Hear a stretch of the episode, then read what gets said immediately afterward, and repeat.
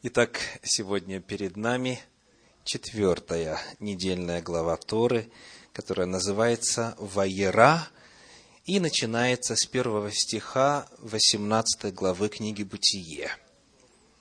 Заканчивается последним 24 стихом 22 главы этой же самой книги, книги Берешит. Сегодня я приглашаю вас посмотреть на отрывок повествующий о том, как Авраам беседует со Всевышним по вопросам справедливости.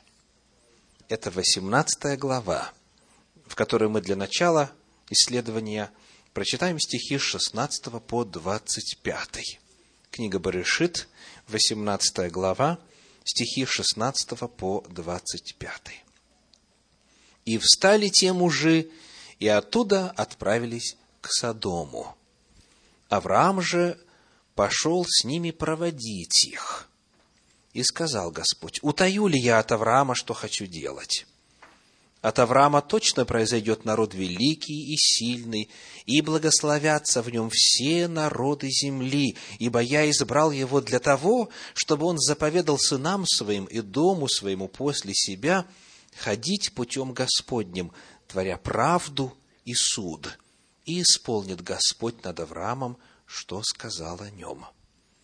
И сказал Господь, вопль Содомский и Гоморский велик он, и грех их тяжел он весьма. Сойду и посмотрю, точно ли они поступают так, каков вопль на них, восходящий ко мне, или нет. Узнаю. И обратились мужи оттуда и пошли в Содома. Авраам же еще стоял перед лицом Господа. И подошел Авраам и сказал, «Неужели ты погубишь праведного с нечестивым? Может быть, есть в этом городе пятьдесят праведников? Неужели ты погубишь и не пощадишь место сего ради пятидесяти праведников в нем? Не может быть, чтобы ты поступил так чтобы ты погубил праведного с нечестивым, чтобы тоже было с праведником, что с нечестивым, не может быть от тебя. Судья всей земли поступит ли неправосудно? В этом отрывке содержится четыре очень важных принципа. Принципа, которые имеют непосредственное отношение к каждому из нас – Принцип номер один. Принцип номер один. Молчать значит соглашаться. Молчать значит соглашаться. Давайте посмотрим, как начинается разговор патриарха со Всевышним. 23 стих, читаем вновь. «И подошел Авраам и сказал, Неужели ты погубишь праведного с нечестивым? Подошел. Слово подошел в подлиннике вайгаш от глагола нагаш приближаться показывает, что Авраам сократил дистанцию к Богу. Как вы себе это представляете? Авраам приблизился ко Всевышнему. Исследователи давно обратили внимание на этот глагол. И задали вопрос, как можно приблизиться к Творцу, который все собой наполняет, всю Вселенную и Землю, в том числе весь мир. Раши, опираясь на слова древних мудрецов, объясняет, что выражение «приблизился» может в Танахе, в пророческих книгах в целом иметь три значения. Первое. Готовность говорить резко или даже начать войну. Приблизиться, нагаш, может, во-первых, означать готовность говорить резко или даже начать военные действия. Во-вторых, готовность пойти на уступки ради мира – готовность пойти на уступки ради мира, и в-третьих, готовность обратиться с молитвой к Всевышнему. Вот как сам Раши об этом пишет. Цитирую. «Находим подступ, вот это слово, нагаш, подступ к войне в второй книге Самуила, в синодальной Библии это будет вторая книга царств. Вторая книга царств, 10 глава, 13 стих. Точно такое же слово, точно такая же фраза сказана «И подступил Иоав». Подступил для военных действий, для того, чтобы кардинально решить вопрос. Второе значение – к примирению. Это книга Берешит, книга Бытие, 44 глава, 18 стих, где сказано «И подступил к нему Егуда» и приблизился к нему Иуда, и стал разговаривать, умолять, возьми меня в рабство, но Вениамина отпусти назад к отцу. То есть примирение, уступки. И третье, первая книга царств, в синодальном переводе это будет третья книга царств, третье царство, 18.36, сказано, «И подступил пророк Ильягу и подступил пророк Илия, и описывается молитва, описывается обращение к Всевышнему. Ко всему этому, заключает Раши, был готов Авраам к суровым речам, он был решим, наполнен решимостью отстаивать справедливость, говорить, не молчать, к примирению, к уступкам, если Всевышний не согласится, и к молитве. Иначе говоря, тот, про кого сказано «приблизился», когда мы сравниваем вот это слово, как оно в иных местах используется в Священном Писании, тот, про кого сказано «приблизился», собрал все свои душевные силы, любовь и страх, скромность и дерзость, мягкость и твердость, чтобы добиться того, что он считает справедливым. И далее исследователи, частности профессор Нехама Лейбович, указывает следующее. Так и Авраам осмелился и утверждал, 25 стих. Что в 25 стихе сказано, если у вас Тора открыта? Не подобает тебе такое делать, он говорит Богу. Не подобает тебе.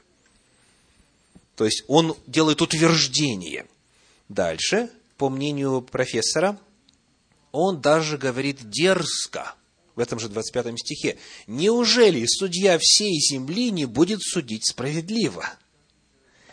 Далее, в 27 стихе, он отступает и говорит, «Вот я начал говорить с владыкой вселенной, а ведь я прах и пепел».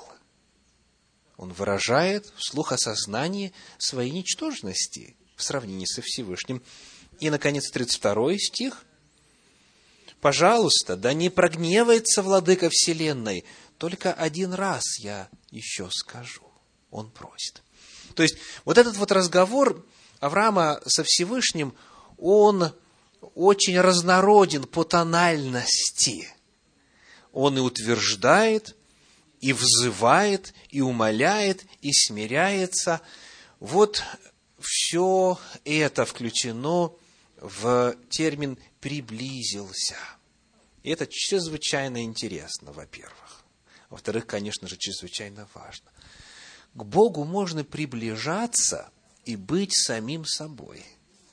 Если у человека есть вопрос к Богу, если он подозревает, что какая-то несправедливость сейчас может осуществиться, то нельзя молчать, надо говорить. Этот вот принцип молчать значит соглашаться в Торе выражен неоднократно, очень ясно. Посмотрим, например, на книгу Левит, книга Ваекра, 5 глава, 1 стих. Левит 5.1. «Если кто согрешит тем, что слышал голос проклятия и был свидетелем, или видел, или знал, но не объявил, то он понесет на себе грех. Слышите? Слышал или видел, или знал, но не объявил, значит, несешь на себе грех. Дальше. Числа, Бамидбар, 30 глава, стихи 13 и 14, еще один пример.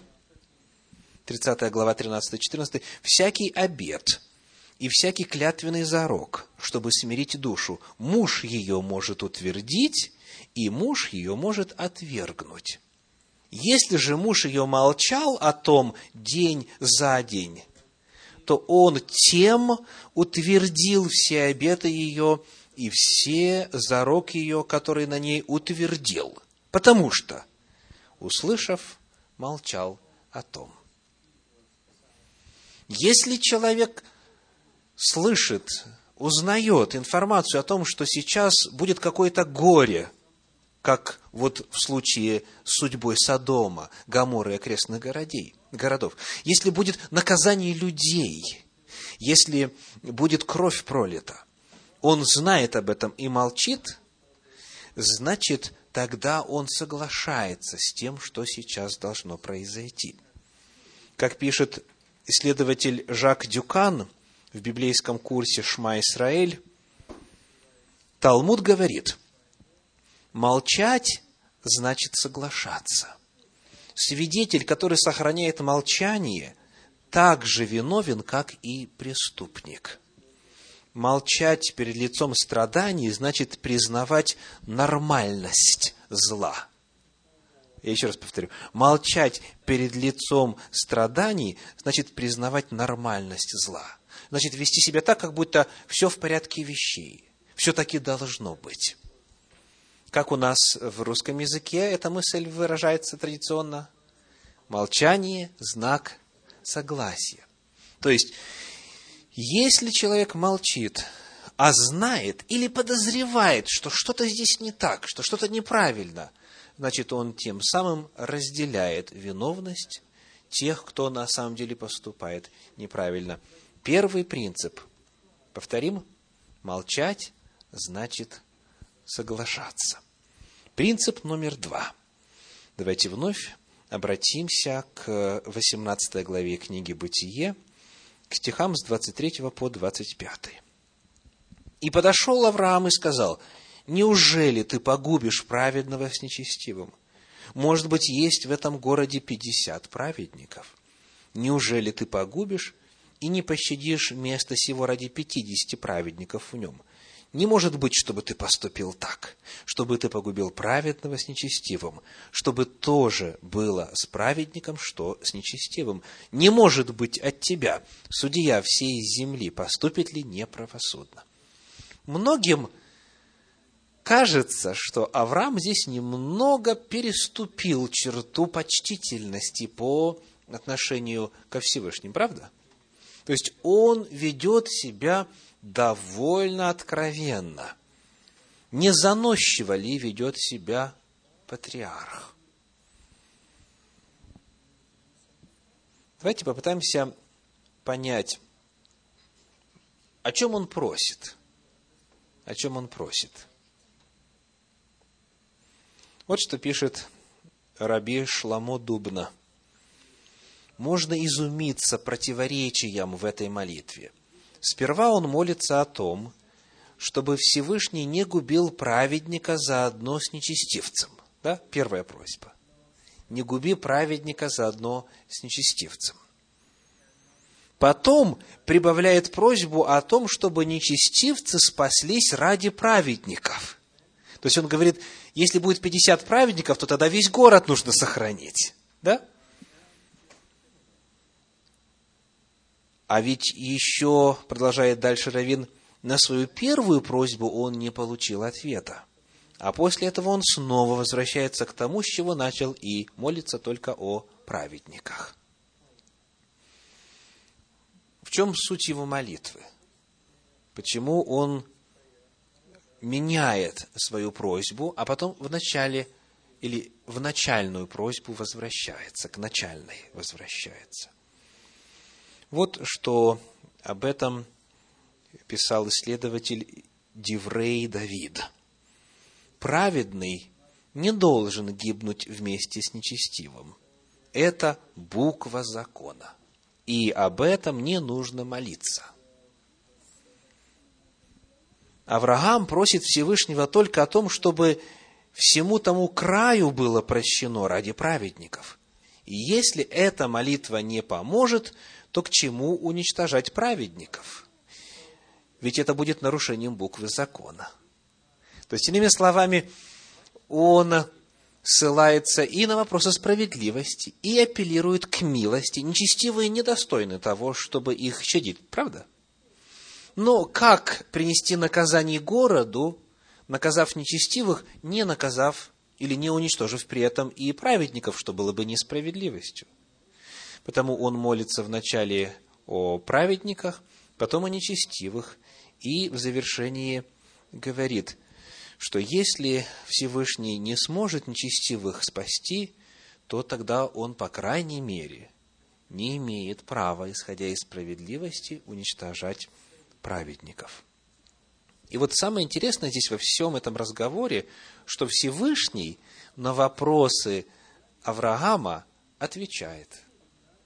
То есть, Всемогущий продолжает беседу. Он не говорит, слушай, дорогой, да, ты друг мой, это так, у нас особые взаимоотношения. Ну, помни свое место. Неужели ты думаешь, что я ошибаюсь? Почему бы тебе просто не принять любое решение, которое будет у меня по поводу этих городов? Смотрите, ни слова подобного в разговоре между Богом и Авраамом нет. То есть он продолжает разговор с Авраамом на тему о своем решении – потому что Всевышний хочет, чтобы Авраам понял Божье решение. Он хочет, чтобы Авраам понял причину наказания. И вы помните, на каком числе они сошлись? Сколько праведников? На десяти. То есть Авраам думал, что да, если уже меньше десяти праведников, то не стоит города щадить. И Всевышний был такого же самого мнения. Но очень важно отметить, что они прошли этот путь рассуждения вместе. Не просто «вот моя воля, и ты принимай, не рассуждай». Нет, Всевышний хочет, чтобы мы рассуждали.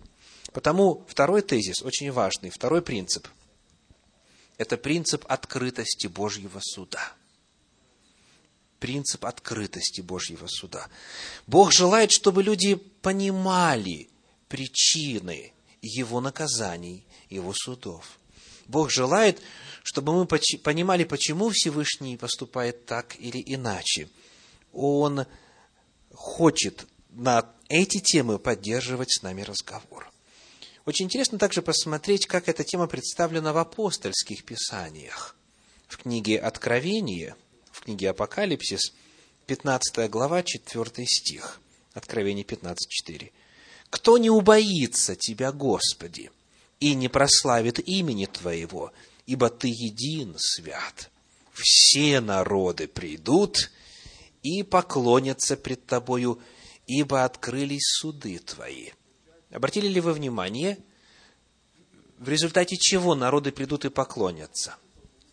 Ибо сказано, открылись суды. Что будет означать слово «открылись»? Можно ли это считать эквивалентом фразы «открылись Олимпийские игры»? В смысле, начались. Или же «открылись» надо понимать, как обнаружились, сделались явными.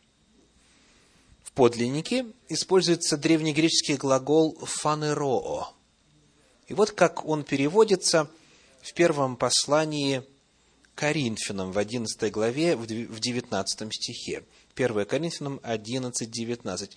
«Ибо надлежит быть и разномыслием между вами, дабы открылись между вами искусные». Что значит «открылись»? Вы явились, обнаружились. Итак, сказано, все народы придут и поклонятся не потому, что им деваться будет некуда, не потому, что их заставили под страхом адского пламени. А почему? Потому что суды Божьи станут понятными, потому что явлены будут Божьи суды. То есть Божья справедливость будет понята. И во свете всей информации, которую народы увидят, они скажут, да, нельзя не поклониться. То есть, то, что произошло в разговоре Всевышнего и Авраама, оно повторяется на протяжении истории многократно, и в самом конце именно таким будет механизм. Богу не радостно поклонение из страха. Фактически, Священное Писание говорит о том, что его цель заключается в следующем. Совершенная любовь изгоняет страх. Вот Божья цель. А разумение, когда приходит, тогда страх уходит, и в результате человек может сказать, да, Господи, истины и праведны суды Твои. Итак, принцип номер два какой? Принцип открытости Божьего суда. Бог желает, чтобы люди понимали причину Его решений. Он не радуется слепой вере и слепому служению. Принцип номер три. Очень простой и важный. Суд должен быть каким? Справедливым. Суд должен быть справедливым. Как вновь пишет профессор Нехам Алейбович, именно это выделяется как самая характерная черта Авраама, про отца нашего, о предназначении которого Всевышний говорил непосредственно перед тем, как сообщить Аврааму о своем решении уничтожить с дома. Давайте напомним, что Всевышний сказал относительно цели избрания Авраама. 18 глава книги Берешит, Бытие, 19 стих, 18-19. «Ибо я избрал его для того, чтобы он заповедал сынам своим и дому своему после себя ходить путем Господним, творя что? Правду и суд. То есть суд в смысле справедливость. То же самое слово в подлиннике. Творя правду и справедливость. Вот цель избрания Авраама. И потому, когда в следующем стихе Всевышний рассказывает о том, что произойдет, и появляется угроза наказания Содома и Гаморы, то Авраам что желает увидеть? Справедливость. То есть он как бы говорит, Всевышний, ты призвал меня к осуществлению справедливости, давай мы удостоверимся в том, что твое решение справедливо. Вот что, по сути, говорит Авраам. Именно в этом, в Божьей справедливости, Авраам желает удостовериться. В 25 стихе в самом начале его есть очень интересная фраза в оригинале. И она настолько интересна, что ее по-разному передают разные переводы. Вот как в синодальном сказано. «Не может быть, чтобы ты поступил так». Не может быть, чтобы ты поступил так. То есть, чтобы погубил праведного с нечестивым. Вот как передается эта мысль в переводе Гирша – не подобает тебе поступать так. Не подобает тебе. В переводе Давида и Осифона сказано, неблагопристойно тебе делать подобное. Еще сильнее мысль выражается, да? Неблагопристойно тебе делать подобное. А вот в переводе Фримы Гурфинкель еще ярче. Хула для тебя – делать сему подобное. Хула для тебя. Что же говорит подлинник? В оригинале в древнееврейском сказано, используется слово халила. Халила означает как раз именно э, худу, профанацию. Вот что пишет об этом Раши. Для тебя это профанация. Люди скажут, таков его обычай, то есть Бога с лица земли стереть всех праведных и преступных. Скажут, что так поступил ты и с поколением потопа, и с поколением раскола и так далее. Приходилось такие голоса слышать вам? Что Бог жесток, Он уничтожал всех во времена потопа, во времена заселения ханаанскими народами, во, э, вернее, выселения ханаанских народов и расселения на их территории Израиля – во времена вот всех Божьих наказаний Бог вот просто брал и уничтожал всех. И Моисей Богу говорит, если вот так бы ты поступил, то это было бы хулой на тебя. Э, это тебя бы представило совершенно в неправильном свете. Неблагопристойно тебе делать подобное. Удивительные слова. Как пишет иудейский комментарий Санчина, эта фраза определяет справедливость как основной принцип, характеризующий проявление Всевышнего в мире. Если пренебречь справедливостью или хотя бы немного отступить от нее, то все становится бессмысленным. Более того, возникает чувство протеста против того, что злодейство осталось безнаказанным, а праведность невознагражденной. Если одна и та же участь постигает праведника и злодея, то где же ориентир для людей, стремящихся исполнять волю Всевышнего? Итак, принцип номер три. Суд должен быть справедливым. И понятие суд здесь не обязательно относится к решениям, которые принимаются в здании суда. Речь идет о принятии любого решения. Мы должны стремиться к справедливости. И, наконец, последний, четвертый принцип – в этом отрывочке, в этом эпизоде. Принцип номер четыре.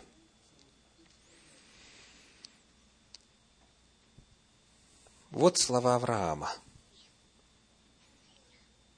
Если будет там 50 праведников или 40, и потом умножает, уменьшается число до 10, то тогда Всевышний, пожалуйста, сделай что? Сбереги ради этого малого числа праведников весь город. Так, принцип номер четыре. Заслуги праведников спасают нечестивых. Наличие в обществе праведников спасает нечестивых. Откуда мы это знаем? Всевышний сказал, если будет хотя бы десять, не истреблю Содома. Представляете? Давайте поговорим об этом чуть подробнее. Если в Содоме, в символе нечестия, разврата и беззакония, если в этом страшном городе десять праведников могли его спасти, то тем более в других городах, менее развращенных, праведники являются спасителями своего города. Ведь свет светит не для самого себя. Небольшое количество света способно рассеять много тьмы, правда? Вот мысль, которую мы видим в этом отрывочке. В книге пророка Иеремии, в пятой главе, в первом стихе, читаем следующее. Иеремия 5.1 походите по улицам Иерусалима и посмотрите, и разведайте, и поищите на площадях его. Не найдете ли человека, нет ли соблюдающего правду ищущего истины, я пощадил бы Иерусалим. В какую эпоху жил Иеремия пророк? Накануне Вавилонского плена когда храм был разрушен, город сожжен огнем, много-много людей погибло. И оказывается, Всевышний говорит, поищите, я читаю снова, походите по улицам Иерусалима и посмотрите, и разведайте, и поищите на площадях его. Не найдете ли человека, нет ли соблюдающего правду, ищущего истины, и если бы нашли, что бы произошло – я пощадил бы Иерусалим. То есть, эта мысль повторяется снова и снова. Если есть праведники, они могут спасти всех нечестивых, которые живут рядом с ними, имеется в виду, конечно же, в перспективе земной. То есть от какого-то бедствия, от наводнения, от урагана, от голода, от э, нашествия врага, врага и так далее. Вопрос вечности решается на личной основе. Но когда речь идет о благосостоянии города, о благосостоянии общества, то если есть там праведники, то это спасает нечестивых. Вот еще один удивительный принцип. Однако, тем не менее, мудрецы Торы обнаружили, что способность праведника, отдельного человека или небольшого количества праведников, заступиться за общество и спасти его, имеет предел. Способность праведников спасать общество нечестивое имеет предел – и вывели мудрецы этот предел именно из этой главы Торы, которую мы сейчас изучаем. Посмотрим, о чем идет речь. Обратим внимание на ответ Всевышнего в 26 стихе 18 главы книги Берешит. Бытие 18.26. Господь сказал, «Если я найду в городе Содоме пятьдесят праведников, то я ради них пощажу все место сие». Вот Божий первый ответ. Предлагаю вам дословный перевод этой фразы. Подлинник говорит, «Вайомер Адонай им эмца бездом гамишим цадиким беток гаир».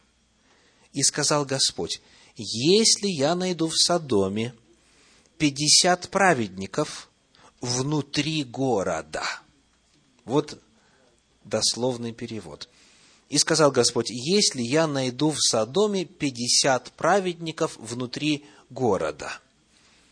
Комментаторы уже давно обратили внимание на кажущуюся тавтологию. Если в Содоме, значит внутри города. Для чего необходимо вот это уточнение? Найду в Содоме внутри города – Раби Авраам ибн Эзра в присущей ему лаконичной манере сообщает нам здесь истину чрезвычайной важности. Он говорит, смысл слов «внутри города» означает, что эти праведники демонстрируют свою богобоязненность открыто. И потому, говорит пророк Иеремия, идите по улицам Иерусалима и по площадям Иерусалима. То есть, действительно, меньшинство обладает силой изменить к добру судьбу всего края, но только в том случае, если эти отдельные праведники находятся внутри города, то есть они участвуют в жизни города, деловой жизни, экономической, они появляются в обществе, стараются оказать на него благотворное влияние, они живут в обществе, смешиваются с ним – но если они прячутся от общества и демонстрируют свою праведность только перед своей семьей, то свою собственную жизнь они, может быть, и спасут. Однако, вне всякого сомнения, заслуги их не смогут защитить весь город. И, соответственно, сам город, вытесняющий своих праведников из своей среды и заставляющий их, их замыкаться в тесном кругу семьи, прятаться – чтобы их доброе влияние не помешало негодяям открыто делать грех, такой город не сможет прикрыться заслугами праведников. В Содоме не нашлось ни пятидесяти, ни сорока, ни тридцати, ни даже десяти праведников. По крайней мере, если и было десять, то они не были внутри города. То есть они не жили городской жизнью, они не показывали не оказывали влияние своей праведностью на этот город. Если и были праведники, то они жили обособленно. Известный комментатор Торы Радак со слов своего отца, разъясняя этот отрывок из книги пророка Иеремии, который мы читали, Иеремии 5.1, указывает на то, что пророк не нашел именно мужа, творящего справедливость и ищущего веру. «Идите по улицам Иерусалима», сказано было, и по площадям, не по домам, а именно вот в общественных местах нужно было искать тех, кто поступает справедливо. То есть общественный характер их праведность должна была иметь. Дело вот в чем. В книге Тегелим, книга Псалтирь, 78 глава, 2 стих говорит, 78.2. «Отдали трупы твоих служителей в пищу птицам небесным, плоть тех, кто был предан тебе земному зверью». То есть, когда было вавилонское завоевание, то тогда именно тех, кто служил Всевышнему, их тоже убили. Значит, были в Иерусалиме служители Бога, преданные Ему перед Вавилонским завоеванием. Почему же тогда город не был спасен? И вот, передавая слова своего отца, Равина, Радак говорит, «Объяснил господин мой, отец мой, благословенной памяти». Иеремия сказал, идите по улицам Иерусалима и поищите на его площадях. Потому что праведники, что были тогда в Иерусалиме, прятались в своих домах и не могли показаться на улицах и площадях из-за заполнявших их нечестивцев. Итак, этот очень важный принцип, четвертый по счету сегодня, принцип номер четыре, заслуги праведников спасают нечестивых. Давайте глянем, как в других местах Священного Писания он выражен – Книга притчи, 11 глава, стихи 10 и 11. Притча, 11 глава, стихи 10 и 11. «При благоденствии праведников веселится город, благословением праведных возвышается город, а устами нечестивых разрушается в Евангелии от Матфея, в апостольских писаниях, в Евангелии от Матфея в 5 главе, в 13 стихе, эта мысль выражена так. «Вы – соль земли». Если же соль потеряет силу, то чем сделаешь ее соленую? Она уже ни к чему не годна, как разве выбросить ее вон на попрание людям? Соль предохраняет от порчи. Однако, если соль остается в сосуде, не смешивается, не перемешивается с тем, что она призвана осолить, то никакого результата, никакого прока не будет. Точно так же и праведники. Сказано, вы соль земли. Вы соль земли. Потому важно помнить о значимости благотворного влияния на общество даже небольшой группы праведников. Итак, сегодня из этого разговора про отца нашего Авраама со Всевышним мы выводим четыре очень важных принципа и, соответственно, урока для каждого из нас. Первый урок. Не молчите – когда видите несправедливость, зло, страдания и так далее. Не молчите, если у вас есть основания считать, что что-то неправильно делается, потому что молчание – знак согласия. Во-вторых, не страшитесь задавать Богу вопросы. Если вы не понимаете, что происходит, и вам думается, что что-то неправильно делается, знайте, что Бог желает вам открыть причину. Бог не прогонит человека, который хочет понять. Он будет продолжать с ним разговаривать, пока они не выйдут на общее разумение. И Господь всегда на протяжении всего повествования Священного Писания исповедуют принцип открытого суда. Слишком много примеров, чтобы их приводить здесь.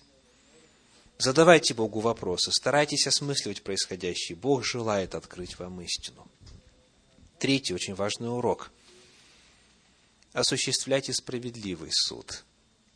Для этого Бог призвал Авраама, и всех, кто есть семя Авраамова – Бог призывает к тому же. Будьте справедливы, осуществляйте справедливость в суждениях, во взаимоотношениях. И, наконец, четвертое, не таите свою веру. помните, что ваши молитвы, ваше соблюдение заповедей и ваши свидетельства, ваш рассказ, распространение доброго влияния может быть как раз вот тем самым спасительным элементом, благодаря наличию которого ваш город до сих пор стоит. Но очень важно именно не стесняться своей веры, а жить, как полагается, человеку Божию. То есть рассказывать, говорить, не обязательно проповедовать, не обязательно там внушать, настаивать, но демонстрировать. Демонстрировать. Когда, предположим, вам говорят, ну, давай встретимся в субботу, и я передам тебе, скажем, свой долг. Вы не просто говорите, ой, я не могу, потому что занят. А вы отвечаете, не могу, потому что шаббат на дворе. О каком бизнесе может идти речь? И это будет свидетельство. Или, скажем, вместо того, чтобы сослаться на диету, которую вы уже давным-давно выбрали, чтобы не есть тех, кто не жует жвачку, и у кого копыта не раздвоены, вы просто говорите, то что, это же мерзость. В Торе написано. Нельзя. И не обязательно это подчеркивать или себя выпячивать, или себя позиционировать, знаете, как вот э, великого праведника. Нет, вы просто говорите, как оно есть и так далее. То есть, чего бы это ни касалось, помните, вы соль земли. И если есть в вас этот вот вкус соли, прок будет только тогда, когда это все смешивается с массой вокруг. Распространяйте доброе влияние, не таите свою веру, потому что заслуги праведников спасают нечестивых. Аминь.